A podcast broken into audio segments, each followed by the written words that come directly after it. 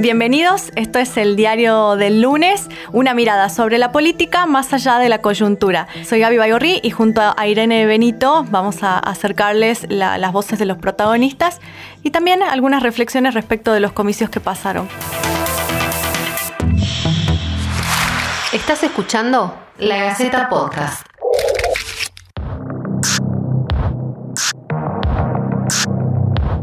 ¿Cómo estás, Irene? Hola, Gaby. Buen día. Hoy tenemos en, nuestra mira a una provincia que nos queda un poco lejos, unos 1.200 kilómetros eh, desde Tucumán, eh, La Pampa.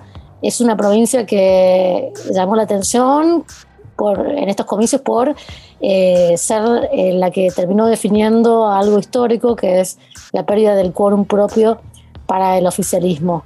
En el Senado, ¿no? Sí, exacto, en el Senado.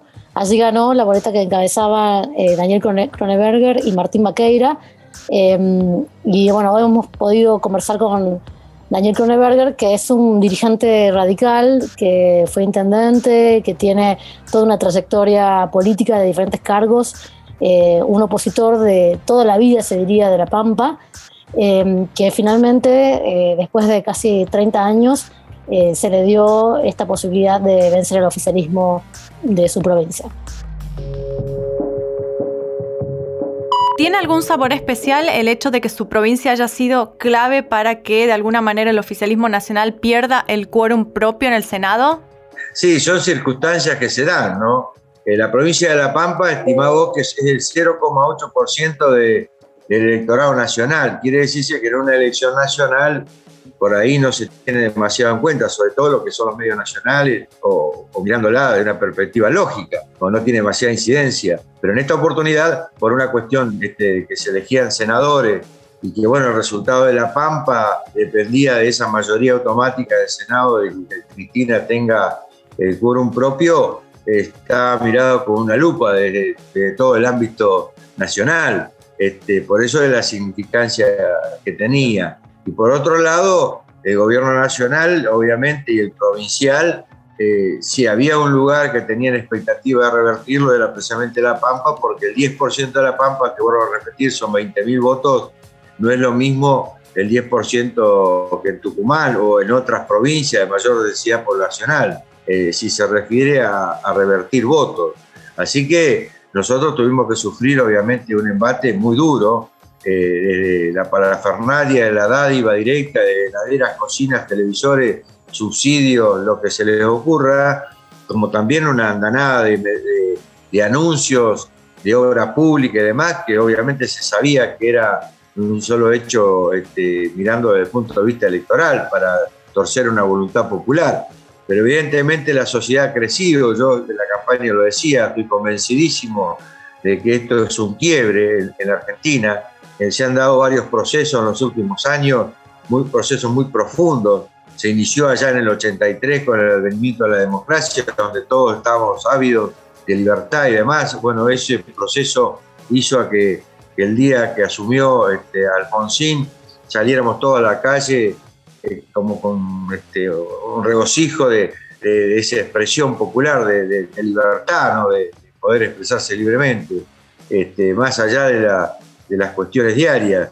Después hubo un hecho fundamental en Argentina que también me parece que fue una expresión popular importante, que fue lo de la 125, cuando se salió a la calle, cuando toda la gente se expresó, le dijo al gobierno, acá estamos, la medida tenés que reverla. Eh, bueno, se plegaron comerciantes, trabajadores y demás, y hizo que el gobierno este, bueno, tuviera que retroceder y ese voto tan famoso no positivo. Y ahora me da la impresión de que, bueno, eh, hay un hartazgo en la sociedad, eh, se ha dado cuenta de que este modelo de profundización de la pobreza, la indigencia, de cada vez hay más personas fuera del sistema, eh, ya no da para más. Este, obviamente agudizado por la inflación, por la pandemia, hace a que aquella persona de menos poder adquisitivo no llegue prácticamente a lo básico, digamos, ¿no? Es muy interesante esta parte de Daniel Kroneberger cuando él eh, explica cómo eh, de alguna manera hay una construcción detrás de esta victoria que tuvo su lista que es una lista mixta, ¿no? Porque estaba integrada por una cabeza de la Unión Cívica Radical en la categoría de senador y una cabeza del PRO en la categoría de diputados. Y los segundos de cada, de cada una de esas categorías pertenecían al, partido alternativo, ¿no? O sea, em, ellos lograron, digamos, amalgamar eh, en su lista una, una alianza que expresara eh, de alguna manera eh, las vertientes principales de Juntos por el Cambio en La Pampa. Y, bueno, ahí se ve cómo hay unos acuerdos realmente muy, pero muy bien cerrados de que si bien en las PASO iban a competir muchos candidatos, en total había cinco listas en Juntos, Juntos para el Cambio, después todos esos iban a trabajar por la boleta ganadora. Eh, en las generales, algo que eh, de alguna manera fue crítico para que eh, Juntos por el Cambio pudiera resistir el embate ¿no? de, del peronismo, del oficialismo provincial y no perder votos en las generales. Claro, recordemos que en las PASO habían, eh, se habían distanciado eh, de casi, casi 10 puntos ¿no? de eh, el oficialismo nacional y que si bien mejoró el rendimiento del oficialismo a partir de una serie de políticas o de medidas que tomaron, no pudieron alcanzar aún así a, Juntos por el, por el Cambio.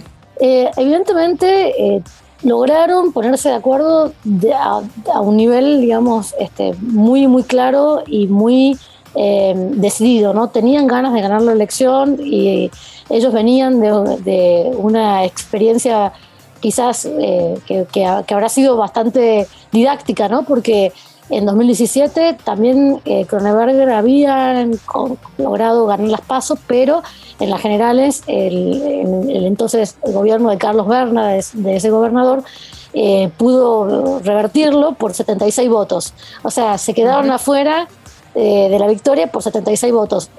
imagino que eso tiene que haber producido una gran, un gran debate y, una, y una, un aprendizaje que los preparó para poder eh, dar el salto en este turno electoral. Y tiene que ver también, Irene, ¿no? Eh, con el caso La Pampa, digamos, con una expresión de los procesos que han vivido juntos, que ha vivido juntos por el cambio como coalición en distintas provincias, ¿no? Y digo, si tomamos el caso de Tucumán también, eh, lo que ha costado aquí quizás que una lista que definió las pasos eh, lleve adelante una campaña en conjunto y que puedan de alguna manera armonizar los distintos estilos. Hablamos de, Germán Alfaro, de Roberto Sánchez o de Pablo Modeo, en este caso, ¿no? Como las tres fuerzas que, que, conformaron esa nómina eh, y, que, y que, bueno, no todas esas dificultades que vemos en las distintas coaliciones también. ¿Qué opina de Tucumán? En Tucumán, eh, como sabe, el Juntos por el Cambio quedó a, dos puntos de ganarle al frente de todos. Ah, mi pregunta es, ¿qué, qué analiza usted y, qué, digamos, consejo o mirada tiene sobre lo que ocurre en una provincia como esta? Sería por ahí respetuoso opinar desde una provincia, este, si se quiere, bastante lejana, ¿no? Y si bien es cierto que uno tiene interlocutores, bueno, habla con, con los amigos, eh, de nuestro partido y demás, pero sería irrespetuoso eh, dar un consejo. Me parece que eh, sí creo que le es difícil, sobre todo lo que es el norte, siempre ha sido difícil para la oposición este, trabajar, ¿no? yo siempre digo, por ejemplo, el caso de Jujuy, uno que lo miraba a la distancia pensaba que jamás iba a cambiar el signo político de la provincia de Jujuy. Y sin embargo, bueno, se dio. Yo creo que son procesos que se van dando en el tiempo. Eh, eh, pero bueno, sería, me parece, te voy a repetir, respetuoso que yo dé un consejo. Sí, sí puedo decir de que, bueno, la oposición, eh, para poder ser competitiva y para poder lograr el objetivo, tiene que superar todas las instancias internas este, y, bueno, no mirar por ahí, como digo, les sé decir a mis correligionarios, ¿no? no mirar mucho el ombligo, sino mirar lo que la gente necesita y lo que está pidiendo de nosotros. Nosotros este, tenemos que eh, ser, este, hacer esa lectura abarcativa y no sesgada, que a veces por ahí se hace y se mira mucho lo interno y demás, sino hacer una mirada muy abarcativa de lo que gran parte de la sociedad necesita y sufre en este caso de los oficialismos y del partido de, gobierno. Así que este, obviamente que en ese sentido por ahí uno tiene que hasta resignar posiciones personales. Y bueno, cuando hay que, eh, el, momento de la merita hay que hacerlas. Eh, nosotros en la, provincia, bueno, eh, no hubo forma de unificar una lista porque obviamente había este, varios competidores y, bueno, llegamos a, un acuerdo de que competíamos, pero después el otro día íbamos a estar todos juntos. Y ese yo creo que es el deber. Este, el, ciudadano común no, no importa el nombre, este, precisamente quién lleva el proyecto, sino lo que le importa es el proyecto.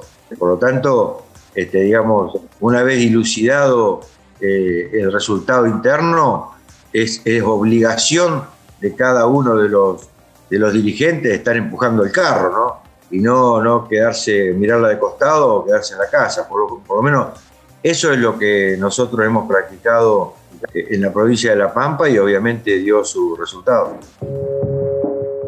En definitiva, los, las oposiciones que logran resolver el problema de la fragmentación, el problema del individualismo, el problema, voy a usar una palabra que creo que no existe, que es banquismo, ¿no? El tener, el, buscar solo la banca y, y no de alguna manera la alternancia, que es una esencia del sistema republicano, algo que fortalece muchísimo la democracia y que también, digamos, eh, da oportunidades a la ciudadanía, digamos, produce crecimientos en todos los niveles, eh, bueno, requiere, necesita de eh, un espíritu de cuerpo, de una edificación colectiva que evidentemente, como decía Kroneberger, aquí en el norte es mucho más difícil. Aunque, si, aunque él citó como un, ejemplo de, que es posible el caso de Jujuy, ¿no? Un caso que vos lo conoces muy bien, Gaby.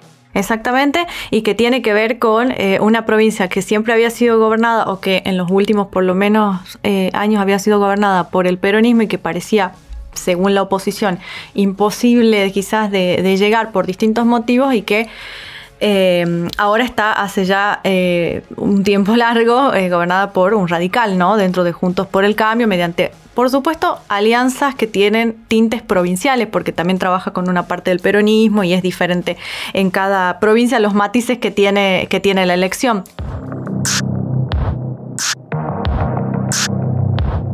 Y al día después estaba toda la dirigencia, todos los precandidatos, la militancia, los equipos interactuando para, para seguir trabajando en la general.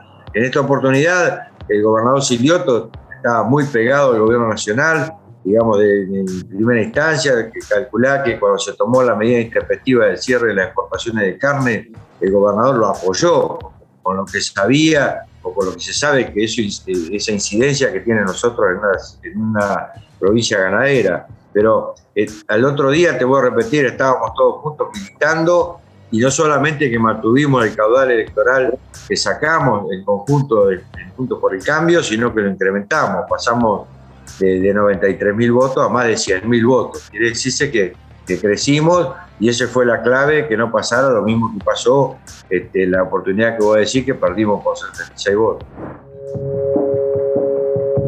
Eh, Irene, vos habías puntualizado sobre un tema que tiene que ver con una política nacional relacionada con eh, la actividad eh, agropecuaria y que cuando decimos ¿no? que cada elección tiene particularidades dependiendo de eh, la región en la que se dé, ¿no? Porque estamos hablando del centro del país, de la Pampa, de, un territorio netamente eh, identificado con el, agro y vos le, consultabas, ¿no? Y él mencionaba eh, cómo había repercutido una serie de medidas de la nación. Sí, en la, la, Pampa el campo es, es todo, ¿no? La Pampa es el campo si uno va a esa provincia te das cuenta que realmente eh, esa, esa, identificación que hay con, la actividad agropecuaria es total. Entonces, bueno, es una provincia muy sensible a todas las políticas nacionales que tocan el tema, ¿no? Y bueno, los dos primeros años de Alberto Fernández han tenido eh, instancias de mucho roce, de mucha tensión, de revisión de los conflictos del año 2008, que fueron eh, que desencadenaron la famosa votación de la resolución 125 en el Congreso, con, todo lo que ya sabemos.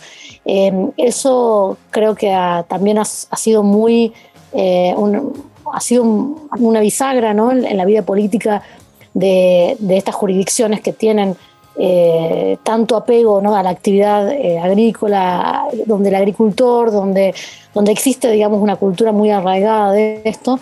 y bueno, y en La Pampa creo que también han recibido con mucho desagrado y ha habido mucho rechazo a eh, esta cuestión de, las restricciones que se dieron en el mercado de carnes, eh, que bueno, es, algo que golpeó muchísimo, es una provincia donde eh, la producción, digamos, ganadera tiene una impronta, como decimos, muy, pero muy fuerte, y entonces em, ahí Bernal, perdón, Kroneberger lo marcaba, ¿no? O sea, Silioto, que es el gobernador, Sergio Silioto, no tuvo la capacidad de despegarse de el cepo de la carne y los pampeanos, eh, bueno, tomaron, lo tomaron en cuenta y, de ahí también eh, se explica un poco la victoria de Kroneberger y de Maqueira.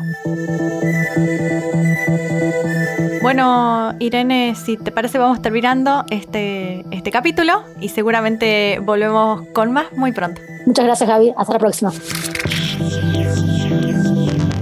Esto fue La Gaceta Podcast.